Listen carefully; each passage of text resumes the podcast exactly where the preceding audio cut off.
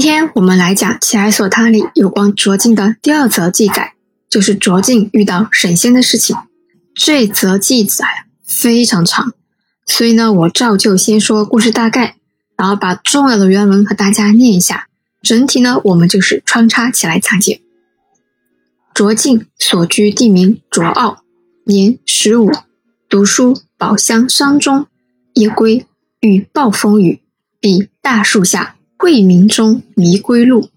十五岁的卓静家里住在卓奥，读书的学堂在一个叫做宝香山的地方。读书读到夜里要回家了，结果下起了大暴雨，在树下躲了一阵雨后，昏暗的大深夜里就迷路了。非常熟悉的套路啊！但凡小说、电视剧遇到神仙的开头，好像差不多都是这样。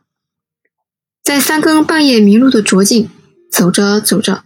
忽然看见不远处有一束火光，于是赶紧过去看看，发现是一个小院落，里面居然还传出了读书声。大半夜读书，嗯，非常用功。卓敬来到门前就叩门了，屋内出来一个书童，先生自然君来，十五相候。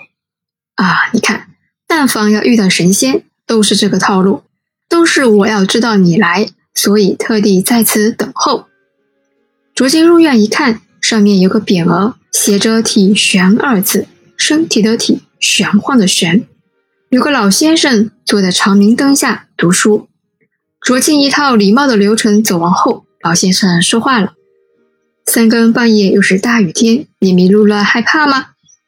卓敬回复：“怕家里人担心，不敢耽搁，想和先生借点蜡烛，我好看清路，早点回家。”这时候，老翁笑了。深山里头哪来的蜡烛？只有一些枯叶，衣服也湿了，先脱下来烤烤干吧。卓敬看没有蜡烛可以借，况且衣服确实湿了，于是将衣服脱下来给了书童，顺便问道：“你们家先生是谁呀？”书童回复：“先生不愿向世人透露他的姓名，则世人自称逍遥翁。”啊，你看又是这个套路。但凡神仙都要联系上“逍遥”两个字。卓敬又问道：“那你叫什么呢？”书童回答：“少姑。”这个名字好像很多古装电视剧都用过哈。卓敬一听，心里犯嘀咕了：“啊，这难道是个隐士？”于是又询问老先生：“我的家就在山下，每天来回读书，非常熟悉这里，可是从来没有听说过体玄院，也没有听说过逍遥温。”在下实在不敢冒昧。老先生看卓敬这么说，于是就向卓敬介绍自己：“我们家世代为医，在一个叫中条山的地方。后来因为躲避战乱，听说这里有炼药的丹士在此，所以来这里暂住。是要回去的，你大可不必担心。”一席谈话间，卓敬的衣服也干了，卓敬就打算穿衣服回家。这时候，老先生又说话了。你既然不肯留下，那这样吧，我这里有一头牛，你可以骑回去。就算黑夜之中你遇到泥塘，也无需害怕。卓敬听了非常开心。老先生命书童少姑将牛牵给卓敬，又喊了另外一位叫少义的书童，拿了一顶僧帽赠予卓敬。卓敬谢辞，并且说道：“吾书生将匡济天下，闻安得以此为戏？”老先生说。你收下，你日后你会明白的。但是卓静坚决不收。老先生再三叹息。